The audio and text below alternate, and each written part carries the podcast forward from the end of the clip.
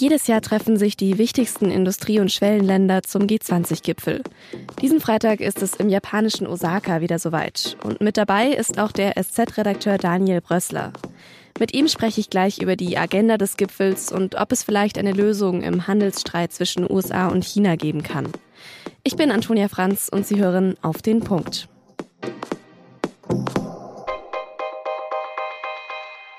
Es wird auch Meinungsunterschiede geben, aber damit müssen wir dann umgehen. Es ist allemal besser, miteinander zu reden, als nur übereinander. Das sagt Bundeskanzlerin Angela Merkel vor dem diesjährigen G20-Gipfel. Vor zwei Jahren war Merkel noch selbst Gastgeberin. Viele denken da bestimmt noch an die brennenden Autos in Hamburg bei den Protesten rund um den Gipfel. Demonstranten kritisierten die aktuelle Weltpolitik und linke Lager protestierten vor allem gegen den Kapitalismus, den die G20 ihrer Meinung nach verkörpern. An diesem Freitag und Samstag treffen sich die Staats- und Regierungschefs der 20 wichtigsten Industrie- und Schwellenländer jetzt wieder. Dieses Mal in Japans drittgrößter Stadt Osaka. Auf der Agenda stehen Themen wie Freihandel und die Klimakrise, aber es wird auch Treffen zwischen einzelnen Politikern geben. Besonders spannend wird es wahrscheinlich bei US-Präsident Donald Trump und Chinas Staatschef Xi Jinping. Beide Länder bekämpfen sich nämlich seit Monaten in einem Handelsstreit. Und am Samstag, da wollen sie eben genau darüber verhandeln. Ich bin jetzt mit SZ-Redakteur Daniel Brössler verbunden. Er sitzt gerade am Flughafen in Berlin und wartet darauf, mit Angela Merkel zusammen nach Osaka zu fliegen.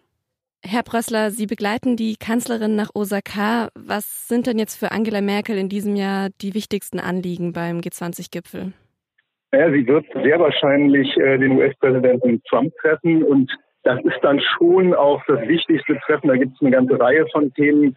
Es geht natürlich um den Iran-Konflikt, es geht um äh, den Handelsstreit, die Zölle, die Trump erheben will. Also für äh, die Kanzlerin ist das Wichtigste eigentlich, ob es irgendwelche Annäherungen mit dem amerikanischen Präsidenten gibt. Jetzt gerade mit dem Konflikt im Iran, den Sie jetzt gerade angesprochen haben, versucht Angela Merkel ja schon länger eine diplomatische Lösung zu finden. Denken Sie denn, dass es da Fortschritte geben kann oder ist es eher unwahrscheinlich? Also es spricht eigentlich wenig dafür. Der US-Präsident hat vor seinem Abflug nach Osaka ja nochmal gesagt, dass die USA hier in einer viel stärkeren Position sind. Er hat äh, in keiner Weise angedeutet, dass er Iran entgegenkommen würde. Äh, die Sanktionen sind nochmal verschärft worden. Ähm, die Lage ist äußerst angespannt. Und ich sehe eigentlich nicht wirklich, wie sich daran jetzt in Osaka etwas äh, ändern könnte. Ein anderes großes Thema wird ja auch der Klimawandel sein, wie ja gerade auch bei vielen Treffen. Und letztes Jahr in Buenos Aires ging es ja auch schon viel darum. Wird es da denn dieses Jahr vielleicht irgendwelche konkreten Beschlüsse geben? Ist da irgendwas angekündigt? Also völlig klar ist eigentlich auch hier wieder, dass es keine Einigung mit US-Präsident Trump geben wird. Worum es in Wahrheit nur noch geht, ist, ob die 19 anderen Teilnehmer sich auf äh, eine Formulierung verständigen, ohne die USA, dass sie sich eben äh, zum Pariser Klimaabkommen nochmal bekennen. Aber die Aussicht, dass man sich da mit äh, den Vereinigten Staaten verständigen könnte, ist eigentlich gleich null. Die Frage wird dann sein, will man es dann eben trotzdem ohne die USA machen? Und da glaube ich, ist die deutsche Position wenigstens das, äh, das ist besser als nichts. Also Trump wird da wie so ein Störenfried dieses Jahr auf dem Gipfel sein, kann man fast schon sagen. Ja, ich glaube nicht nur dieses Jahr auf dem Gipfel, sondern eigentlich ist das ja so, seit Trump Präsident ist, weil er einfach mit solchen multilateralen Formaten nicht viel anfangen kann. Er will halt Deals machen mit einzelnen Staaten und Vereinbarungen im Kreise zum Beispiel von 20 Teilnehmern. Die interessieren ihn halt auch nicht so und deshalb wird auch für ihn so sein, dass er äh, diesen Gipfel nutzen wird, um mit einzelnen ähm, Leuten zu sprechen, geht da sehr stark um das Treffen mit äh, dem chinesischen Präsidenten. Aber äh, Beschlüsse zu 20 interessieren ihn eigentlich nicht und man weiß auch jetzt noch gar nicht, ob es eine gemeinsame Abschlusserklärung geben wird. Sie haben jetzt gerade das Treffen zwischen Trump und Xi Jinping angesprochen. Könnte es da denn dann Fortschritte geben in diesem bilateralen Gespräch zwischen den beiden in Bezug auf den Handelsstreit zwischen den beiden Ländern?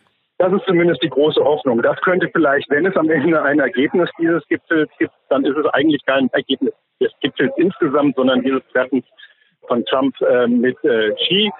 Da gibt es einfach die Hoffnung, weil beide Seiten eigentlich ein Interesse daran haben müssten, diesen Konflikt nicht auf die Spitze zu treiben. Also das ist zumindest das, äh, worauf, glaube ich, die internationalen Märkte jetzt hoffen. Aber wie das ausgehen wird, kann man, glaube ich, nicht voraussehen. Jetzt ist ja Japan in diesem Jahr auch der Gastgeber. Gibt es da irgendwelche Themen, die speziell Japan jetzt auch noch auf die Agenda gesetzt hat? Japan hat eigentlich ein Hauptinteresse, nämlich dass am Ende dieses Gipfeltreffen insgesamt nicht als äh, gescheitert angesehen wird. Das ist einfach der Stolz des Gastgebers. Deshalb äh, ist Japan sehr bemüht darum, dass es eine Abschlusserklärung gibt. Ich glaube, die sind auch bemüht darum, dass man sich beim Klimathema wenigstens zu 19 einigt.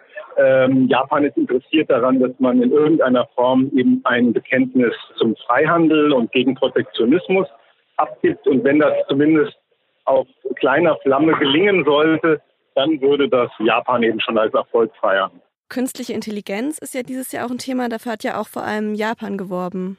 Ja, das ist ein Thema, über das gesprochen wird. Das ist so ein Akzent, den Japan setzt. Das ist, glaube ich, kein großes Streitthema. Wenn es überhaupt eine Abschlusserklärung geben wird, was man eben noch nicht weiß. Da wird das dann dort sicher auch eine Rolle spielen. Da sehe ich jetzt eigentlich nicht die, die großen Konflikte, sondern da wird man sich dann wahrscheinlich äh, darauf verständigen, dass das ein Thema ist, das man ernst nehmen muss. Ich sehe darin jetzt nur nicht sozusagen den großen Erfolg des Gipfels am Ende. Der G20-Gipfel ist ja auch oft von Protesten begleitet. Wir erinnern uns ja alle noch gut zum Beispiel an die Demonstration in Hamburg vor zwei Jahren. Wird das denn in Osaka auch so sein? Wird es auch erwartet?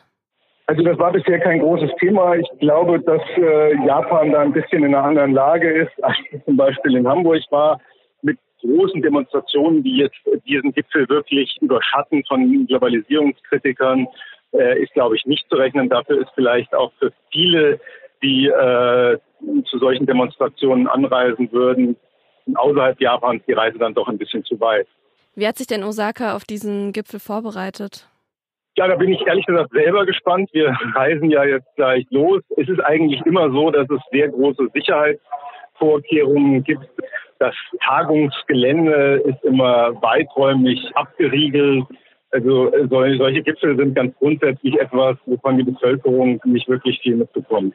Dann wünsche ich Ihnen guten Flug nach Osaka. Ja, herzlichen Dank. Und jetzt noch drei weitere Nachrichten.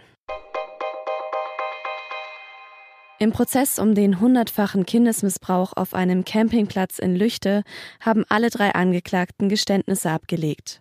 Die beiden Hauptangeklagten Andreas V. und Mario S. haben ihre Taten größtenteils zugegeben. Sie werden beschuldigt, über Jahre hinweg zahlreiche Jungen und Mädchen sexuell missbraucht zu haben. Auch der dritte Angeklagte Heiko V. räumte über seinen Verteidiger die Vorwürfe wenig später ein. Er soll sich den Missbrauch live im Internet angeschaut haben. Die Zahl der Rechtsextremisten in Deutschland ist auf einem neuen Höchststand. Bundesinnenminister Horst Seehofer sprach bei der Vorstellung des Verfassungsschutzberichtes von 24.100 Rechtsextremisten in Deutschland. Mehr als die Hälfte von ihnen sei gewaltbereit. Im Fall um den ermordeten Politiker Walter Lübcke gibt es neue Erkenntnisse. Die Ermittler haben nach dem Geständnis von Stefan E. zwei weitere Männer festgenommen und konnten mehrere Waffen sicherstellen. Einer der beiden Männer soll die Waffe besorgt haben, mit der Lübcke erschossen wurde. Der andere soll den Kontakt zum mutmaßlichen Täter vermittelt haben. Die Bundesanwaltschaft geht davon aus, dass beide Beschuldigten davon wussten, dass der Hauptverdächtige rechtsextrem ist. Hinweise, dass eine rechtsterroristische Vereinigung gebildet werden sollte, gebe es bisher aber nicht. Deutsche Schulen werden immer digitaler. Das hat viele positive Seiten, aber damit wächst auch der Einfluss von Unternehmen auf die Schüler. Das hat Rainer Stadler für das SZ-Magazin aufgeschrieben, das diesen Freitag der Süddeutschen Zeitung beiliegt. Sie finden die Recherche aber auch auf sz-magazin.de. Redaktionsschluss für Auf den Punkt war 16 Uhr. Vielen Dank fürs Zuhören und bis zum nächsten Mal.